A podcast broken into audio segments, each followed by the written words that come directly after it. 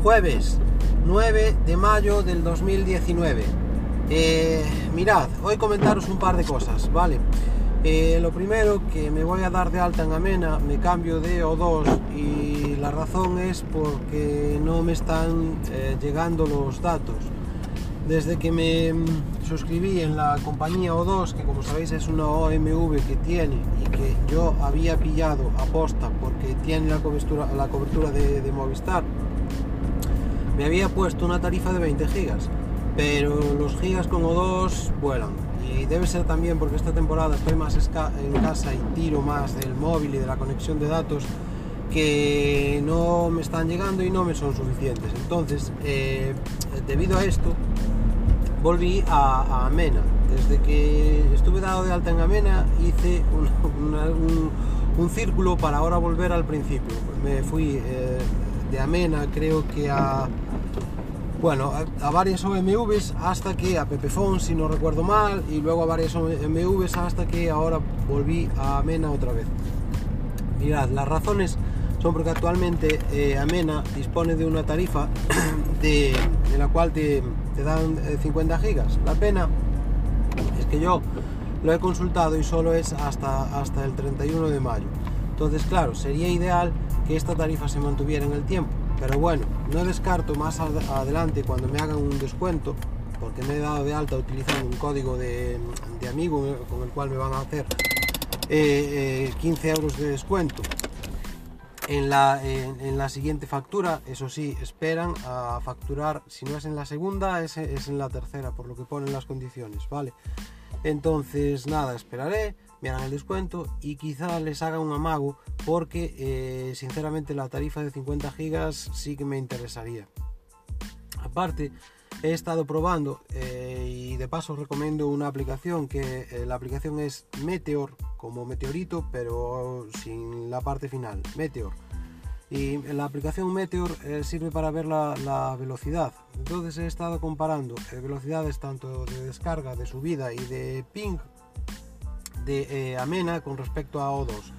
Y deciros que eh, O2 o bien una eh, pueden estar pasando estas dos cosas. O bien Movistar en mi zona no tiene la cobertura suficiente para ofrecerme una velocidad pues muy muy muy decente, una velocidad muy buena. O bien, que era lo que yo andaba buscando, o bien Movistar capa un poco la conexión que le vende a O2.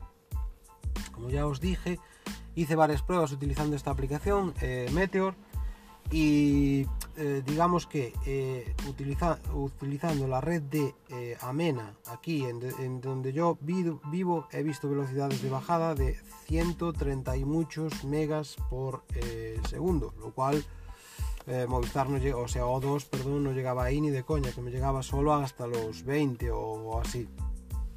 ¿Qué pasa?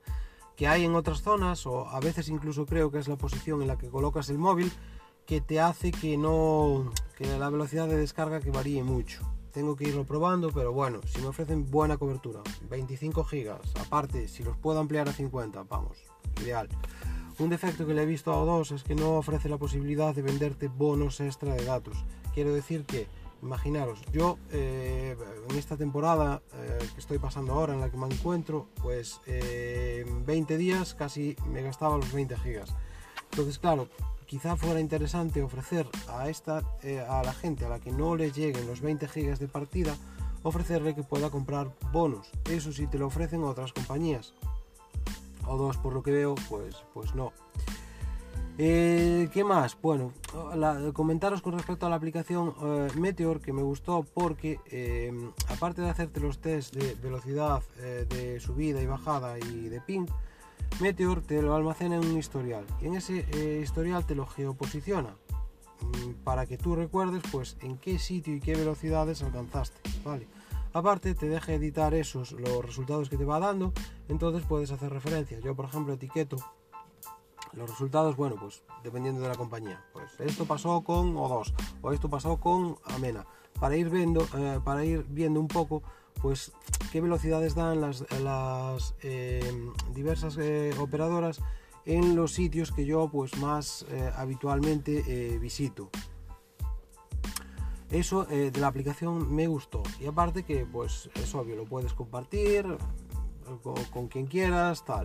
Incluso creo que te genera un PDF si te interesa, va, no lo sé, pero eso es básico. O sea, lo compartirías, por ejemplo, imaginaros en Telegram como una imagen o como lo, lo, que te exporte la aplicación y a partir de ahí pues ya puedes trabajar con ella como quieras. No creo que a ninguno de los que escuchéis esto resulte muy difícil. Y eh, más, este otro día me sorprendió ver libros en eBay. Eh, yo eh, me he pillado libros, como sabéis soy bastante aficionado a la lectura, pero la plataforma eBay no me sonaba una plataforma en la cual yo pudiera hacer compras de libros. Y a verdad es una tontería, porque hoy las plataformas de compra-venta ofrecen absolutamente de todo. Imaginaros. O pensad, por ejemplo, en Amazon. Amazon te puede vender desde un libro a un portátil o yo que sé, a una caña de pescar. Pues lo mismo eBay. Pero nunca había visto eBay como un sitio en donde yo eh, me fuera a buscar eh, títulos de, libros, ¿vale? O una plataforma en la cual eh, se, vendieran libros. Que ya os digo que es una tontería por mi parte, pero comentarlo aquí porque me chocó. Como sabréis, ya, ya, lo tengo comentado, yo eBay lo utilizo para muchas cosas, entre eh, alguna de ellas, pues deciros que me he comprado licencias a precios irrisorios, tanto del Office como de, eh, como de Windows en eBay. que ahí aquí discutiríamos si esas, ese tipo de licencias, pues a ver, la garantía que, que te ofrecen, si puedes fiarte o no. De, deciros que las que he comprado nunca me han fallado, pero bueno. Y nada, eh, os comento esto como curiosidad porque sí que me llamó eh, la atención. Y claro, para mí que todas las, plataformas están evolucionando a vender todo tipo de servicios. Vale, eh, como sabéis, pues Amazon, por ejemplo, vende vídeo, eso sí, pelis en eBay no las he visto a la venta. De hecho, me entra ahora la curiosidad si buscas alguna película en eBay, si, si vamos, si te la podrás, eh, si te la podrían, podrían, vender y si la podrías descargar. Eh, creo que no, pero eh, Amazon ah, funciona de este estilo, o sea, vender absolutamente eh, todo tipo de, contenido y todo evoluciona pues hacia eso, hacia, hacia los servicios. Y esta semana pues nada más. Bueno, ahora eh, que recuerdo comentaros una última cosa en lo tocante a mi formación. Como sabéis, estoy eh, matriculado en la, en la, UNED.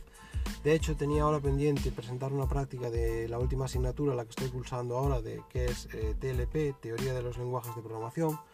Me acabé el libro, me pareció muy asequible, eh, lo que es el libro del examen, no sé, que aún no me presenté.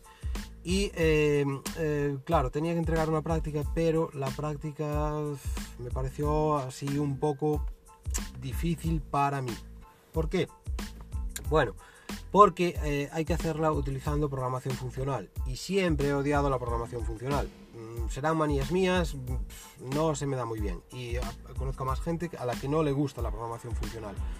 Eh, si tenéis curiosidad por eh, ver un poco lo que es la programación funcional, pues eso, podéis buscarlo en Google. Y lenguajes de programación funcional así que os suenen, eh, pues por, por ejemplo, está uno que es muy usado que se llama Haskell.